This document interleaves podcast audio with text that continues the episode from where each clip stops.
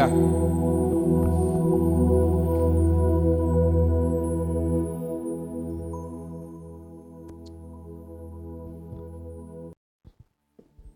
Glória a Deus.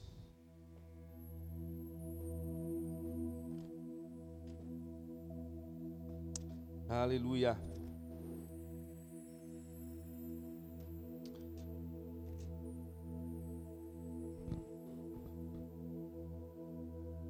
Vamos meditar um pouquinho na palavra de Deus, amém? Eu queria que você abrisse a sua Bíblia no Salmo de número 2. Nas quintas-feiras nós vamos trabalhar com esse tema de Salmos, amém? Na semana passada nós falamos sobre o Salmo de número 1. Falamos ah, de como é bem-aventurado aquele que se deleita na lei do Senhor, naquele que, que ama os mandamentos do Senhor, o contraste né, com, é, em relação aos ímpios, aos escarnecedores. Ah, e hoje nós vamos meditar um pouquinho sobre o Salmo de número 2. E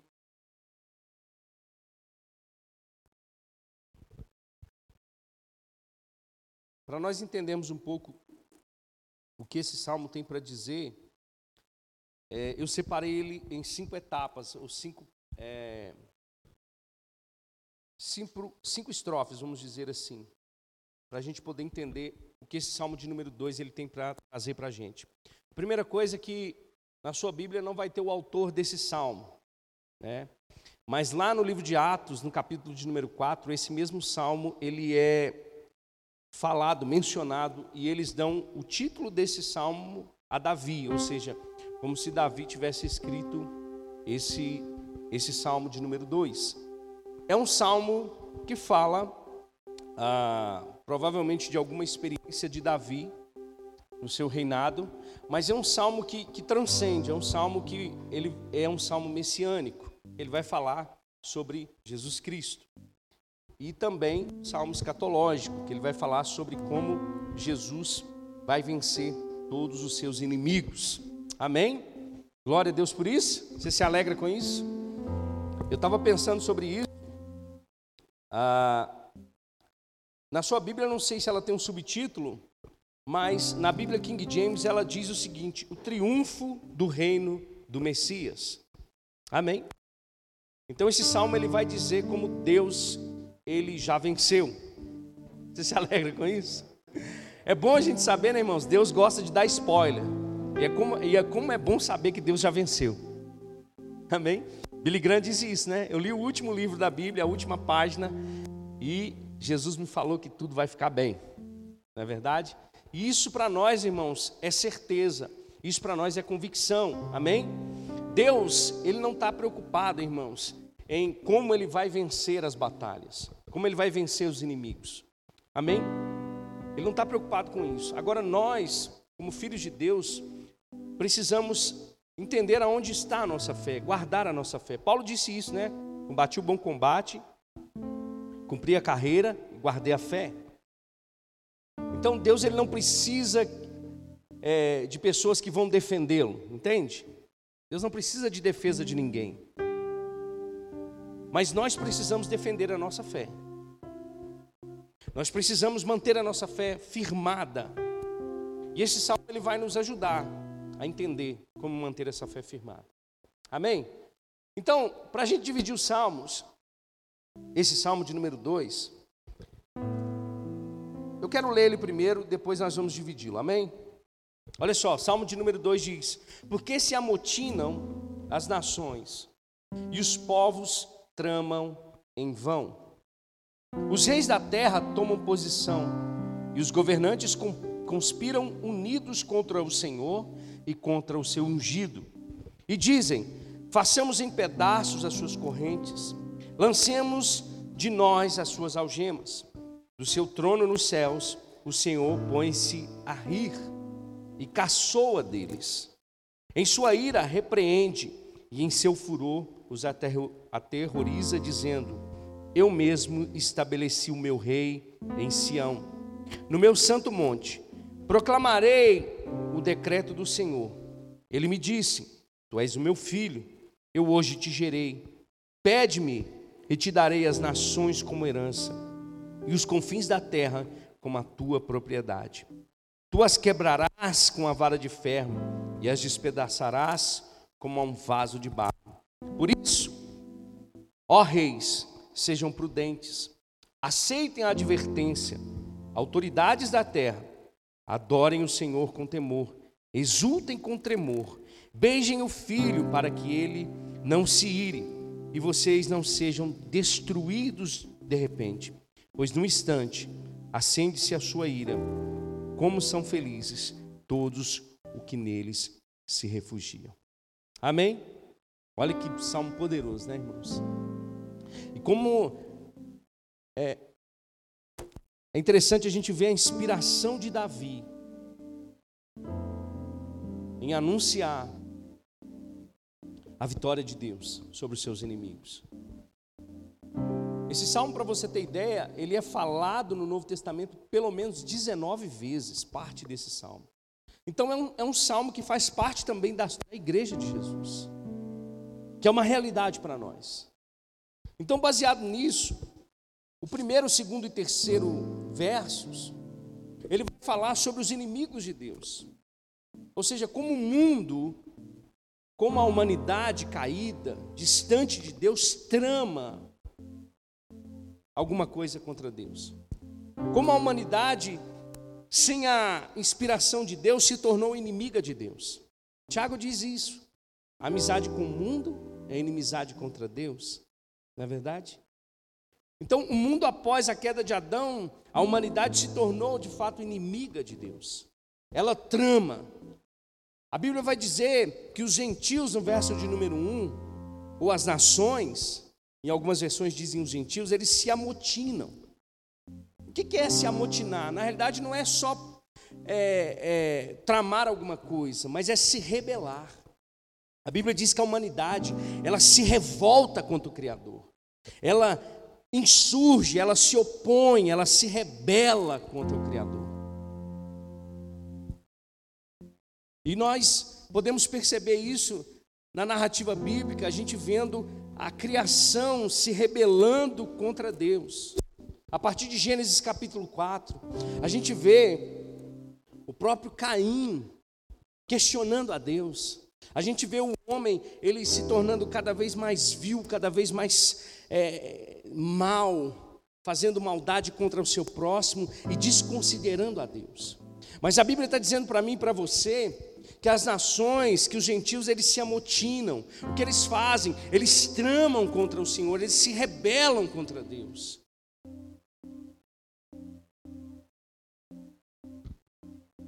E eu acho que desde da época de Davi até hoje as coisas continuam da mesma forma. A gente vai ver, irmãos, um mundo caído, a gente vai ver as filosofias colocando o homem no centro da, da, da adoração, o homem se tornando Deus de si mesmo, a gente vai ver a ciência desconsiderando a criação de Deus, a gente vai ver as ideologias querendo ensinar, no tempo de hoje, ao, ao ser humano se tornar amoral. Você já percebeu isso? Não é imoral mais, é amoral. O que, que significa isso, amoral? A moral é não, é não tem mais certo nem errado. É só uma questão de escolha pessoal de cada um de nós. Já não se tem mais parâmetros, já não se tem mais é, um, um, um Criador que organiza, que coloca em ordem todas as coisas. A gente vai ver as ideologias querendo ensinar o que, é, o que deveria ser para as nossas crianças aquilo que a palavra abomina. Então, se amotinar é se rebelar, é desconsiderar, é, é desprezar a Deus. Mas, olha só, a gente vê o salmista dizendo isso, olha, ele diz assim: olha, por que se amotinam as nações e os povos tramam em vão? Davi chega à conclusão de que tudo que o homem faz, tudo que o homem trama, tudo que o mal ele, ele, ele se levanta é em vão. Deus não é pego desapercebido nem, sabe? A gente às vezes pensa assim, nossa, mas às vezes vem esse questionamento, mas se Deus é Deus, se Deus é soberano, por que, que Ele permitiu que um homem caísse? Por que, que Ele permitiu que um homem é, é, comesse o, o fruto? Sabe, irmãos, a questão não é por que Deus, mas a questão é por que nós abandonamos a Deus. Porque nós, nas nossas atitudes e decisões, nós abandonamos a Deus. Esse mundo abandonou a Deus, irmãos. Por isso que Paulo vai dizer para nós que nós não devemos nos conformar com esse mundo. Esse mundo está cada vez mais distante. Esse mundo está cada vez mais tramando contra Deus, contra o seu Senhor, contra o Criador. Mas eles tramam todas essas coisas em vão. Eles não conseguem vencer a Deus. Eu queria que você abrisse comigo em Romanos capítulo 1, rapidinho, só para a gente ver como um homem faz essa trama. Paulo escrevendo aos Romanos, no capítulo de número 1, a partir do verso 18, ele vai dizer como um homem, como a, humanidade, como a humanidade, como os gentios, eles tramam contra Deus, desconsideram a Deus, e o que Deus faz com aqueles que desconsideram. Sabe, irmãos, entenda uma coisa, Deus ele é longânimo, Deus ele é galardoador, ele perdoa, mas sabe de uma coisa? Ele, ele nos dá essa oportunidade de se arrepender, mas Deus também é justo. E a Bíblia diz que ele também é fogo consumidor. Então, olha só, Romanos capítulo 1, verso 18, trazendo para esse contexto dos homens que tramam contra Deus, que amotinam contra Deus, as nações que tentam vencer a Deus, diz assim: olha, portanto, a ira de Deus é revelada dos céus contra toda a impiedade e injustiça dos homens, que suprimem a verdade pela injustiça. De fato, Jesus levou o cálice da ira de Deus. Ele bebeu esse cálice. Mas vai chegar um dia, irmãos, que aqueles que não aceitaram o sacrifício de Jesus, que aqueles que não se dobraram diante a autoridade de Cristo e ao seu nome, eles vão enfrentar a ira de Deus. E ele diz: olha, esses homens suprimem a verdade. O que é suprimir a verdade, irmãos? É esconder a verdade. Existe uma verdade, uma única verdade, irmãos, e essa única verdade é a palavra de Deus. A gente hoje muitas das vezes tem medo, irmãos, de falar a verdade. A gente tem medo, irmãos, porque a gente é, foi implantado politicamente correto, eu tenho que ser politicamente correto. Não, irmãos, nós temos que ser da verdade, porque o politicamente correto, ele, ele tira a verdade de Deus e coloca o homem num lugar de conforto. Então Deus está dizendo: olha, esses homens se amotinam, os povos tramam, mas tramam em vão. Eles suprimem a verdade, mas suprimem em vão. Ele diz: olha, eles suprimem a verdade pela injustiça, pois o que Deus, do, do, que Deus se pode conhecer é manifesto entre eles, porque Deus lhes manifestou. Pois desde a criação do mundo, os atributos invisíveis de Deus, seu eterno poder e a sua natureza divina têm sido vistos claramente sendo compreendidos por meio das coisas que foram criadas, de forma que tais homens são indesculpáveis. O que a gente mais vê hoje em dia, irmãos, sabe, olha só que interessante, a maioria das universidades, elas foram instituídas e criadas por homens de Deus. Mas vai numa universidade hoje, se a pessoa não tiver uma fé firmada, se a pessoa não tiver uma fé construída, alicerçada em Jesus Cristo, ele corre, ele corre o sério risco de sair de lá com uma lavagem cerebral, cerebral, porque já tiraram Deus desses lugares. Tem uma frase que diz: Olha, tiraram a Bíblia das nossas escolas para colocá-las nas cadeias. Porque quando uma criança cresce conhecendo quem Deus é, Quando uma criança cresce com temor e tremor de Deus, irmãos, quando a criança cresce sendo ensinada no caminho, quando uma sociedade, uma família cresce nas verdades, nos preceitos de Deus, uma sociedade inteira ela é transformada. Mas quando se tira essa verdade, suprime essa verdade pela injustiça, a sociedade se torna uma inimiga de Deus.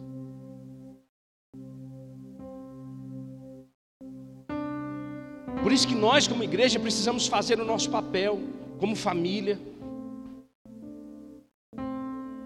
É não permitir, porque Deus não precisa de defesa, mas nós precisamos defender a nossa fé. Nós precisamos estar cientes de que o mundo caído ele trama com Deus.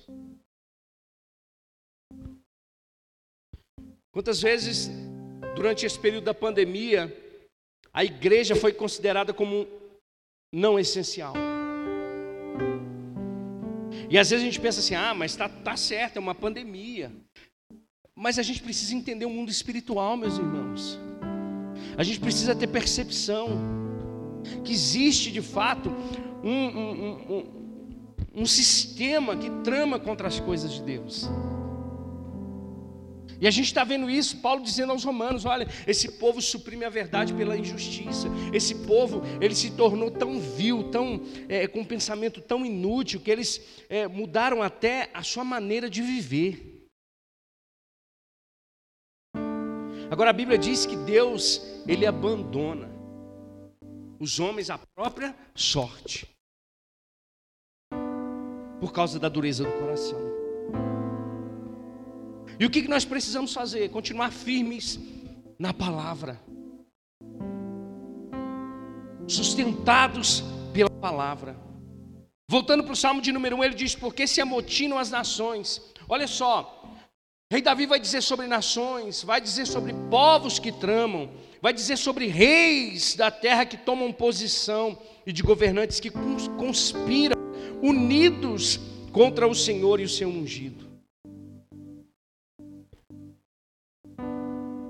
Olha só, a Bíblia diz de povos, a Bíblia diz nações, a Bíblia diz reis, a Bíblia diz governantes que conspiram contra Deus e o seu ungido, que querem tirar Jesus, que querem tirar Deus do seu trono.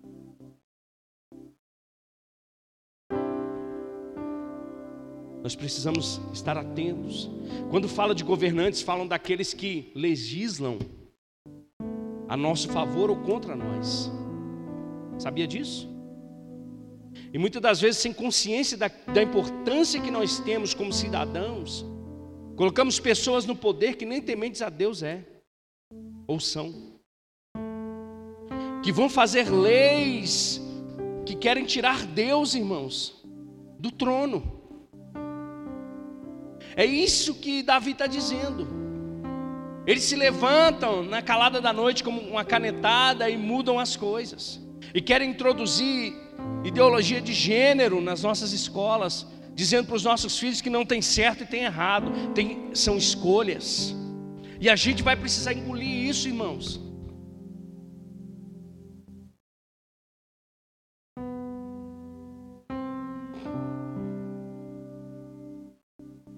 Gente está vivendo tempos difíceis. Mas olha só, olha que interessante. Eles se levantam contra Deus, eles se levantam contra o seu ungido. Mas qual é o propósito desse levante?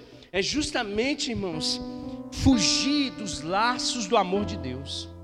Já parou para pensar que loucura? Olha só o verso 3 o que diz. Diz assim: olha, façamos em pedaços as suas correntes Lancemos de nós as suas algemas. Não querem se comprometer com Deus, não querem ser tocados pela luz de Deus. Jesus, de fato, não veio condenar o mundo, ele veio salvar o mundo. Mas aquele que não crê já está condenado. E por que não creem? Porque amaram mais as trevas do que a luz. Que Jesus veio fazer? Jesus veio apresentar para nós não um Deus que condena, mas um Deus que salva. Mas ao ponto de apresentar para nós um Deus que salva, ele diz: se nós escolhermos nos manter nas trevas, haverá condenação. Deus aqui está demonstrando o seu amor, Ele está dizendo: olha, eu tenho algemas, eu tenho, o meu desejo é prender vocês a mim é guardar vocês em mim. Mas a humanidade caída, ela deseja se afastar cada vez mais de Deus. A viver pelos seus próprios desejos, a criar os seus próprios deuses. Sim ou não? A gente vai ver isso, olha só. Deus, depois de ter se lamentado de criar o um homem, ele manda o dilúvio por causa de um juízo, porque o mundo estava cada vez pior. Salva a família de Noé, começa tudo de novo. Porque Deus, irmãos, ele é desejoso do relacionamento com o homem. Mas a gente vai ver Deus estabelecendo uma aliança com o homem, dizendo: olha, cresça, multiplique-se mais uma vez Deus sendo longânimo, dando uma oportunidade para o homem ter um relacionamento com Ele. E o homem diz: Não, vamos criar uma torre, vamos subir até os céus. O homem sempre obstinado, irmãos, sempre querendo lutar contra Deus, sempre querendo é, criar artimanhas, ardis contra o Senhor. Mas todas essas coisas são vãs diante de Deus. Ele permanece no seu trono, ele não está corroendo as unhas, ele não está desesperado pensando como ele vai vencer os seus inimigos. No livro de A.W. Tozer, Recuperando o Cristianismo, ele fala uma, uma, uma. Num dos seus capítulos, ele fala que Charles Spurgeon, o príncipe dos pregadores, foi convidado para fazer uma palestra de dez sermões para defender a Bíblia Sagrada. E sabe qual foi a resposta dele?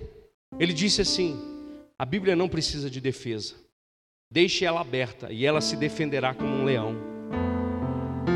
Assim é o nosso Deus. Os povos se amotinam, os povos se rebelam, criam estratégias para tentar vencer a igreja criam estratégias para poder perseguir a igreja, para poder matar os cristãos, para poder condenar os cristãos. Existe hoje uma cristofobia, irmãos. Nós precisamos nos preparar, porque vai, eu, eu não estou falando para a gente criar uma guerra, ela já está estabelecida, irmãos. Que os nossos filhos vão falar que são cristãos e as pessoas vão caçoar deles na escola, na rua. Mas nós precisamos entender, irmãos, que mesmo que os inimigos se levantem, o nosso Deus continua sendo um leão. Ele não é como o diabo que tenta ser um leão, ele é o leão da tribo de Judá.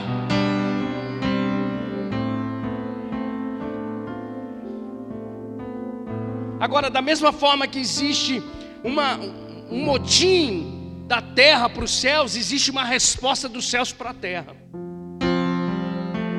E a resposta do céu para a terra está aqui, olha. No verso 4 ele diz: Do seu trono nos céus o Senhor põe-se a rir e caçoa deles.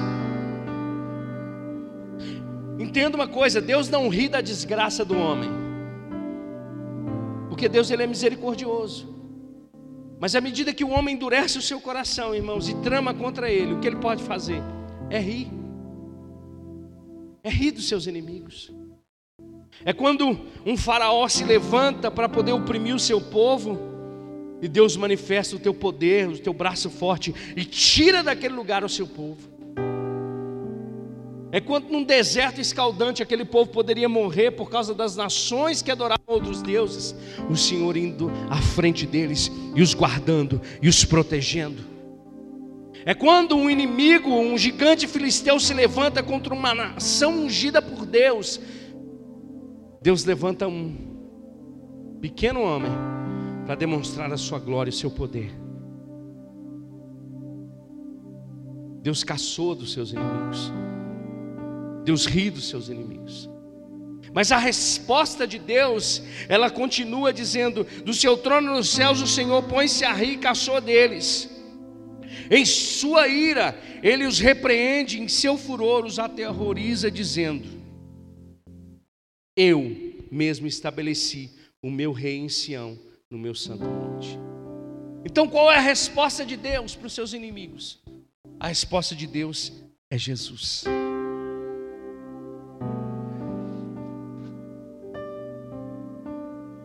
Olha só. Abre comigo, lá em Atos.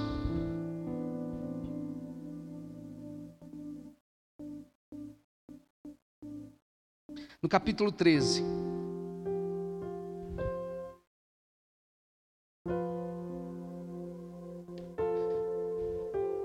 Nós estamos lendo o Salmo de número 2, amém? Olha a resposta de Deus para os seus inimigos. A partir do verso 23.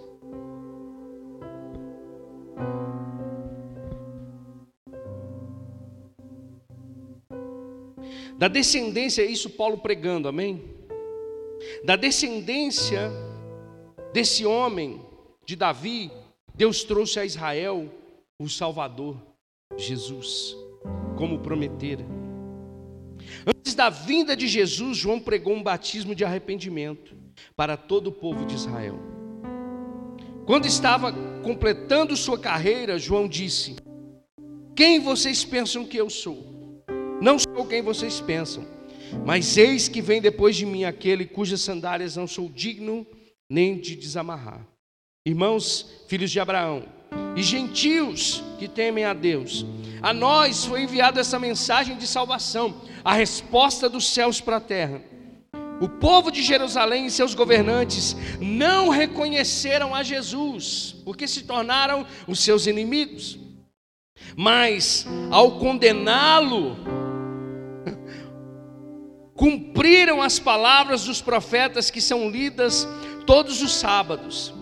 Mesmo não achando motivo legal para uma sentença de morte, pediram a Pilatos que o mandasse executar. Preste atenção aqui, olha só interessante: povos governantes, todos esses tramando matar Jesus, matar o Criador. Mas olha só a resposta de Deus. Verso 29: Tendo cumprido tudo o que estava escrito a respeito dele, tiraram-no do madeiro e o colocaram no sepulcro. Agora você imagina, para o mundo espiritual, a vitória das trevas.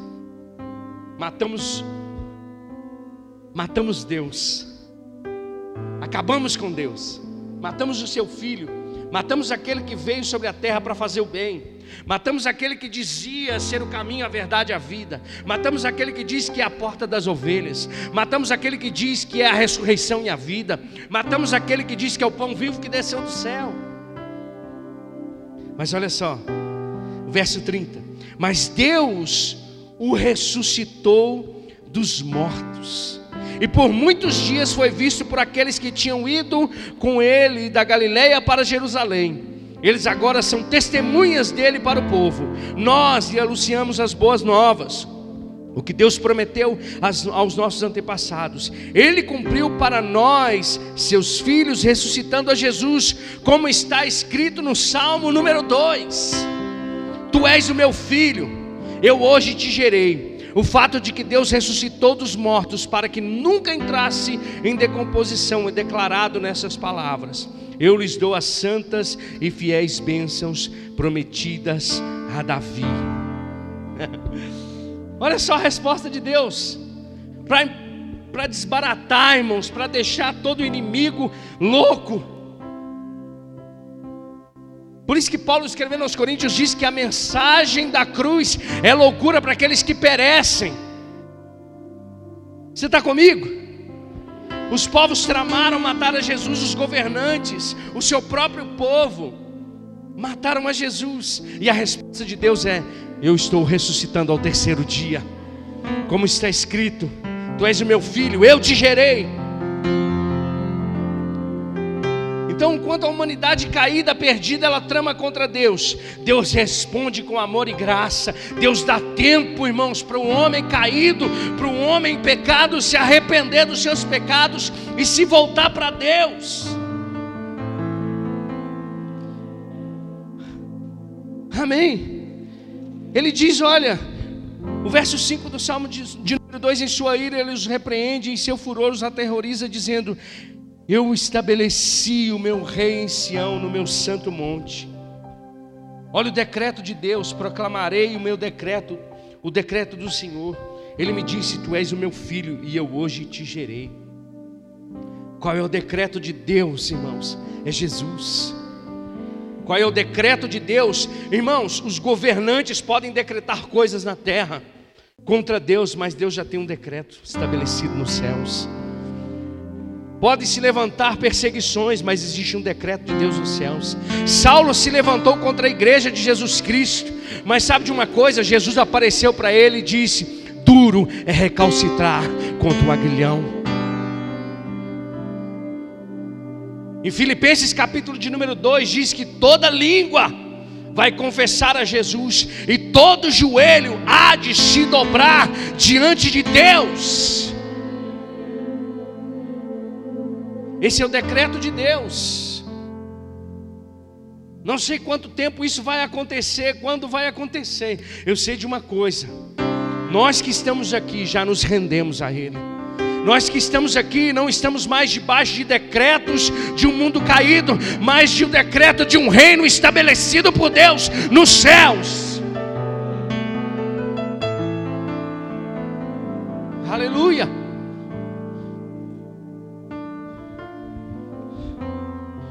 Verso 7: Proclamarei o meu decreto do Senhor, e ele me disse: Tu és o meu filho, eu hoje te gerei.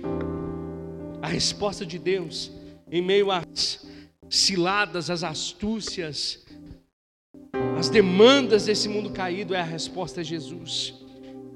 O verso 9 diz, o verso 8 diz: Pede-me e te darei as nações como herança, e os confins da terra como a tua propriedade. Por isso que Pedro escrevendo a primeira carta no capítulo de número 2, ele diz que nós somos uma geração eleita. Nós somos sacerdócio real. Nós somos um povo de exclusividade de Deus, comprados por um alto preço. Amém. Nós somos propriedade de Deus, irmãos. Deus comprou todos os povos, todas as tribos, todas as línguas, todas as nações pelo teu sangue. Amém. Então vai chegar o dia, irmãos, que Jesus vai requerer. Vai requerer.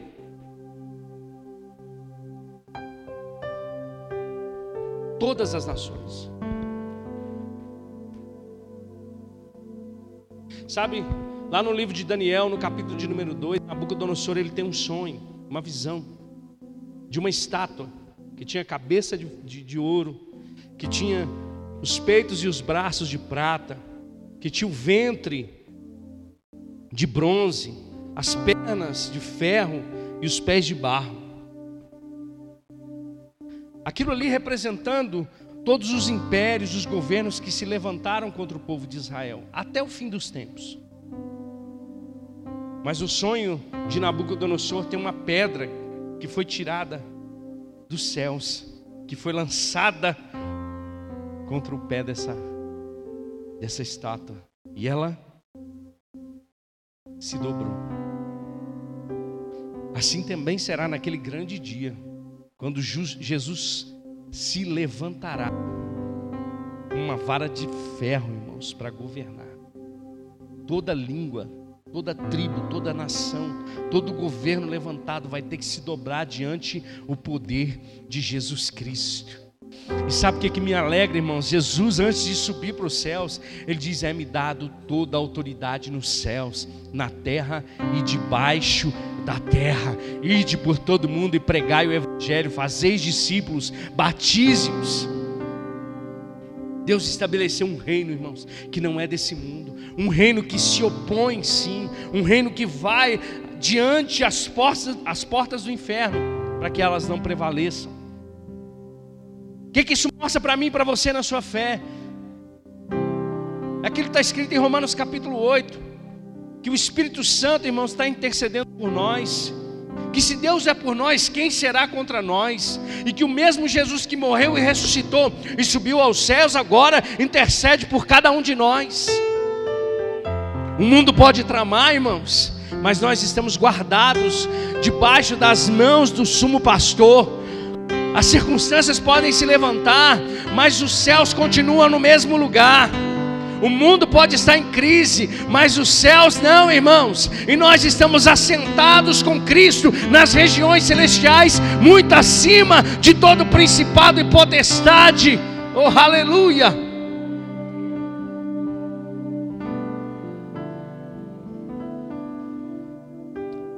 Agora, o verso 9 diz que Jesus ele quebrará com vara de ferro e despedaçará como um vaso de barro todas essas nações que se amotinam contra ele.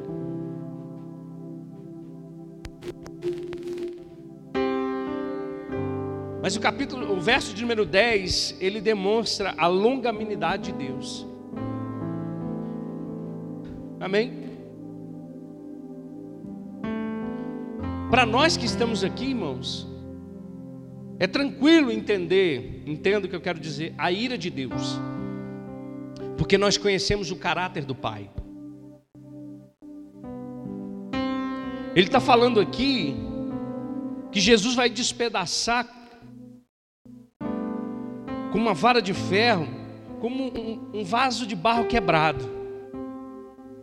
Mas são todos aqueles obstinados de coração, endurecidos de coração que têm a oportunidade de se renderem a Jesus nessa vida, mas não se rendem. Agora, o caminho de Deus é diferente do nosso, porque muitas das vezes nós não somos pacientes, não é verdade? Mas Deus ele é longânimo. Não é desejo de Deus que ninguém se perca, irmãos. A vontade de Deus é que todo homem seja salvo e chegue ao pleno conhecimento da verdade. Por isso que mesmo sabendo que as nações, que os povos, que os reis, que os governantes se amotinam contra Deus, que queiram se distanciar dos laços, das algemas de Deus, Deus ainda chama esses homens para arrependimento. E o verso 10 vai dizer isso: Por isso, ó reis, sejam prudentes, aceitem a advertência, autoridades da terra. Olha só o amor de Deus, irmãos. Olha esse amor. É o amor que Paulo disse, o amor de Cristo, o amor de Deus nos constrange. Por isso, irmãos, que nós temos que encher o nosso pulmão e gritar. Por isso que nós temos que falar do amor de Deus. Por isso que nós devemos usar todos os, os eh, as ferramentas que estão colocadas nas nossas mãos para anunciar, para todo mundo que ainda há tempo de se arrepender, que há tempo de se dobrar diante de Deus.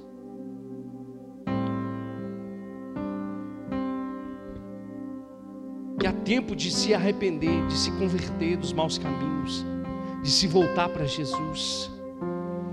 O próprio Deus, irmãos, chamando um povo obstinado ao arrependimento. E eu vou dizer para vocês se aconteceu comigo e com você. Paulo escrevendo aos Efésios, no capítulo de número 4, ele vai dizer que nós não devemos mais andar como os gentios que andam na inutilidade dos seus pensamentos. Então Paulo está dizendo: não, vocês que já se converteram, não andem mais como os gentios. Nós éramos assim, vivíamos obstinados de coração, vivíamos no lamaçal do pecado.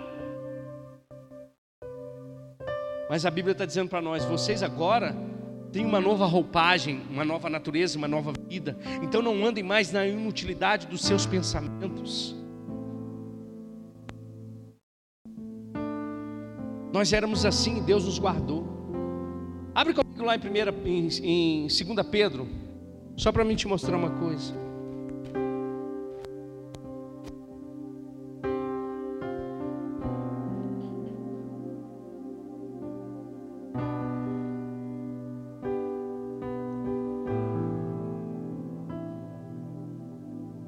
2 Pedro capítulo 3, verso 3. Olha só. Antes de tudo, saibam que nos últimos dias surgirão escarnecedores, zombando e seguindo as suas próprias paixões. Eles dirão: O que houve com a promessa da sua vinda? Desde que os antepassados morreram, tudo continua como desde o princípio da criação. Mas eles deliberadamente, olha só, deliberadamente, com a sua própria vontade, se esquecem de que há muito tempo, pela palavra de Deus, existem céus e terra. Esta formada da água e pela água. E pela água o mundo daquele tempo foi submerso e destruído. Pela mesma palavra, os céus e a terra que agora existem estão reservados para o fogo guardado para o dia do juízo e para a destruição dos ímpios. Não se esqueçam disto, amado. Para o Senhor, um dia é como mil anos e mil anos é como um dia. O Senhor não demora em cumprir a sua promessa, como julgam alguns. Ao contrário, Ele é paciente com vocês, não querendo que ninguém pereça, mas que todos cheguem ao arrependimento. Então a gente pegando isso aqui, colocando nesse chamado de Deus, mesmo a gente vendo essas situações todas acontecendo, e irmãos, deixa eu dizer para você, nada do que está no mundo deve nos aterrorizar, não. Às vezes a gente vê crente, crente desesperado porque lá no carnaval pegaram Jesus e fizeram o diabo ganhar de Jesus lá e a gente fica, ai, a gente fica alvoroçado, irmãos, está rindo dessas coisas. E aí a gente vai e lança maldição, é, ao invés da gente ser como um crente sábio, com sabedoria e dizer, olha, ainda há tempo de arrependimento. Deus está rindo de tudo isso. Deus não está lá em cima assim, meu Deus, como eu perdi o controle. Meu Deus, como agora eu vou fazer? Quem poderá me defender? Deus não está lá igual o Chapolin Colorado. É aquele povo que depende de Chapolin Colorado, não, irmãos. Então Deus ele diz: olha, reis. Ele diz: por isso, ó reis, sejam prudentes, aceitem a advertência e autoridades da terra. E ele chama esse povo ao arrependimento, dizendo: adorem o Senhor com temor. Você sabe por que Davi chama esse povo para adoração? Porque a adoração, irmãos, é, é tudo que deturpa a nossa identidade transforma em adoração. Amém? Quando o homem passa a perder a revelação de quem Deus é, ele passa a adorar a si mesmo. E aí, na ânsia de adorar alguma coisa, ele começa a criar ídolos. Então, a prova de que existe arrependimento é que a adoração se torna para o Senhor. Entende? Olha que forte isso. A prova de que existe arrependimento é de que agora nós entendemos, estávamos perdidos, mas agora fomos achados por Deus. Então eu adoro a Deus com a minha vida. Eu adoro a Deus com tudo que eu sou. Por isso que o mandamento é amar a Deus acima de todas as coisas, com todo o seu entendimento, com toda a sua força, com toda a sua alma. É tudo, irmãos. Então eles, o Senhor chama para que eles voltem para adorar a Deus com temor. Exultem, se alegrem com tremor. Olha o equilíbrio que Deus nos chama para viver e chama aqueles que estão perdidos. E o verso 12 diz: Beijem o filho. Deus chama, até mesmo o pior dos pecadores, se, é que a gente pode dizer, para poder se relacionar com Jesus. E ele diz: Beijem o filho para que ele não se ire e vocês não sejam destruídos de repente pois num instante acende-se a sua ira. E voltando lá para Pedro, ele diz: ele diz o seguinte: olha, o dia do Senhor, porém, virá como um ladrão. Então a gente está aqui agora, irmãos, adorando a Deus. Mas quantas pessoas ainda não tiveram a revelação de quem Deus é?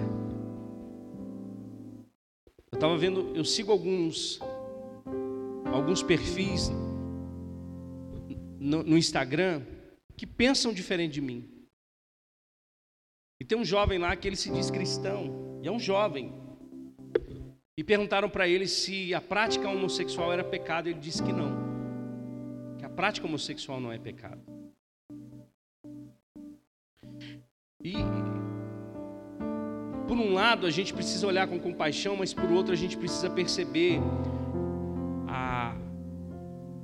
a influência do diabo. Porque ele foi contra toda a verdade da palavra de Deus. Eu não estou dizendo que Deus não ama o homossexual. É óbvio que Deus ama todos.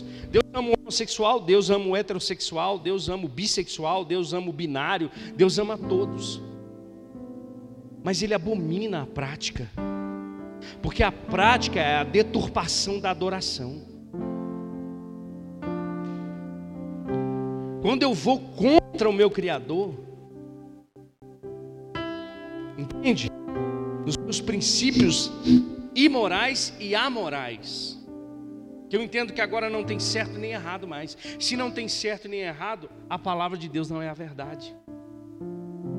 E as pessoas acabam entrando nesse nesse evangelho é, é, inclusivo que aceita tudo. Mas a Bíblia diz que, que o Senhor virá como um ladrão. E qual é o nosso papel? Qual é o nosso papel como cristãos? Não é simplesmente nos fechar, é estar abertos para poder dialogar, para poder conversar, mas não é para aceitar, entende? Aqui tem muitas, todos nós somos falhos, todos nós temos pecados. Não estou aqui apontando o dedo para você dizendo: olha, você está numa situação condenável diante de Deus, porque os nossos pecados já foram perdoados por Cristo. A Bíblia diz que já não há condenação para aqueles que estão em Cristo Jesus. Mas eu não posso simplesmente pegar essa palavra e perverter essa palavra por causa de um desejo meu de achar que Deus vai aceitar tudo. Deus nos chama para esse lugar de adoração, Deus nos chama para esse lugar de se alegrar com tremor. E ele diz: beijem um filho para que ele não se ire. Amém. Então vai existir um momento que Jesus vai se irar, irmãos. Não tem como. E vocês sejam destruídos de repente, pois num instante acende-se a sua ira. E o último tópico é: ele diz, como são felizes todos os que nele se refugiam. Então, o salmo de número 1 um começa dizendo como é feliz aquele que não anda com os ímpios, não se assenta, não, não é influenciado pelos pecadores. Como é feliz o homem que não anda segundo os conselhos dos ímpios. Agora ele termina o salmo de número 2 dizendo: Como é feliz todos aqueles que nele se refugiam. Então, olha só. Nós entendemos nesse salmo que a humanidade se volta contra Deus, desejando se distanciar de Deus, tramando contra Deus. Mas a resposta de Deus é: vocês fazem tudo isso vão. Vocês podem querer destruir o trono de Deus, mas a minha resposta dos céus é: eu envio para vocês o meu filho. E ao enviar Jesus, a palavra que se fez carne, o Verbo que habitou no nosso meio, o Filho de Deus, a qual os nossos pecados o mataram naquela cruz, ele o ressuscitou dentre os mortos. Para quê? Para que nós pudéssemos ter a oportunidade de arrependimento. Então Jesus, ao morrer sem pecado, retoma toda a autoridade que está nessa terra para Ele. Ele diz: É-me dado toda a autoridade nos céus, na terra e debaixo da terra. Então Deus vai requerer, através do seu Filho Jesus, todas as nações, querendo os maus ou não. Amém? Então, quando o inimigo se levanta, irmãos, Eu só consigo ver uma imagem: Deus no seu trono e Jesus à sua direita de pé, olhando quem está perseguindo a sua igreja. Porque não foi assim com Estevão? Pegaram Estevão e começaram a apedrejá-lo. Quem estava de pé? Jesus. Dizendo: Vão matar você aí, mas não te tiram a eternidade. Amém. E Deus chama esse povo ao arrependimento. E no final ele diz: Como é feliz aquele que nele se refugia. Nós estamos guardados no Senhor. Nós estamos protegidos de Deus, em Deus, com o Senhor. Amém? Você pode ficar de pé comigo? Vamos orar essa verdade nessa noite? Aleluias. Quero, eu quero ler de novo enquanto você medita nisso. Amém? Por que se amotinam as nações e os povos tramam em vão? Os reis da terra tomam posição e os governantes conspiram unidos contra o Senhor e contra o seu ungido. E dizem: Façamos em pedaços as suas correntes, lancemos de nós as suas algemas. Do seu trono nos céus o Senhor põe-se a rir e caçoa deles. Em sua ira, ele os repreende e em seu furor os aterroriza, dizendo: Eu mesmo estabeleci o meu rei em Sião, no meu santo monte Proclamarei o decreto do Senhor. Ele me disse: Tu és o meu filho, eu hoje te gerei. Pede-me e te darei as nações como herança, e os confins da terra como a tua propriedade. Tu as quebrarás com vara de ferro, e as despedaçarás como a um vaso de barro. Por isso, ó reis, sejam prudentes e aceitem a advertência e autoridades da terra.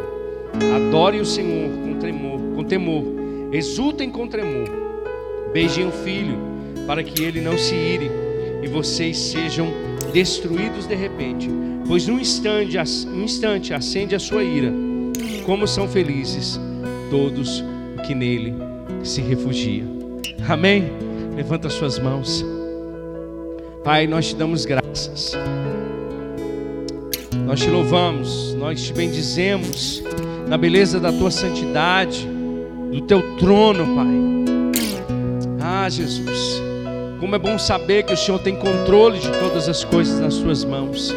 Como é bom saber que o Senhor não precisa de defesa, Pai. O Senhor é soberano, o Senhor é o Deus todo-poderoso, é o Shaddai, aquele que tem tudo nas tuas mãos, todo o controle. Nada, nada nesse mundo, Pai, pega o Senhor desapercebido. O Senhor criou todas as coisas, Pai, para o louvor da tua glória. O Senhor criou a humanidade, Deus, e a humanidade perdida tenta, desesperada, Pai, se afastar de Ti, mas o Senhor, com os teus braços de amor, responde dos céus com teu Filho Jesus dando-o, Pai, como sacrifício naquela cruz, oferecendo-o como um grito dizendo: se arrependam dos teus maus caminhos e se voltem para o Criador e se voltem para Deus. Pai, sabemos que o mundo jaz do maligno, sabemos, Pai, que todas essas coisas, Pai, estão debaixo da tua mão poderosa, nada saiu do teu controle. O mundo pode se levantar, as nações podem se opor, todas as nações, Pai, podem se rebelar contra ti mas a tua palavra diz que o Senhor as governará com cetro de ferro. Que há tempo para arrependimento, que há tempo para mudança de mentalidade, que há tempo, Pai, para podermos nos relacionar com teu filho Jesus, em se arrepender dos pecados e voltar para Deus. Que nós, Pai, como igreja do Senhor Jesus, possamos adorar ao Senhor com temor e possamos exultar e se alegrar, alegrar com tremor no Senhor, Pai possamos ter a consciência santificada, que possamos ter a consciência livre dos pecados, Pai, que possamos viver uma vida que te glorifica, que possamos viver uma vida que exalta o teu nome, que possamos viver uma vida que te adore, Pai, assim como o Senhor disse para aquela mulher samaritana, em espírito e em verdade, e que esse mundo que está no maligno, que esse mundo caído, Pai, possa ver a tua glória resplandecida em Cristo Jesus que o teu evangelho possa ser pregado, que as nossas vidas possam pregar a Jesus, que nós possamos ser Jesus na vida daqueles que estão cegos de entendimento ainda, Pai, que estão andando na inutilidade dos seus pensamentos, que nós possamos ser, ó Pai amado, instrumentos do Senhor nessa terra, que possamos ser como Jesus Cristo, Pai, portadores de boas novas, que possamos ser pontes para esses que estão perdidos, caídos, desesperançados nesse mundo perdido, Pai, que possamos ser aqueles que vão ser anunciadores de como o Senhor diz, ó reis, ó governantes, voltem para Deus, se arrependam, sejam prudentes, adorem ao Senhor, exultem ao Senhor, beijem o Filho antes que a sua ira venha. Que possamos ser uma igreja relevante, que possamos ser filhos de Deus, que possamos ser filhos relevantes sobre essa terra, no nome de Jesus. Amém? Glória a Deus. Louvado seja o Senhor. Que salmo abençoado, né, irmãos? Foi abençoado nessa noite? Amém? Glória a Deus. Louvado seja o Senhor. Que nós possamos sair daqui cada vez mais convictos da nossa fé. Amém, irmãos? Que o nosso Deus está no seu trono inabalável. Aleluia. Glória a Deus.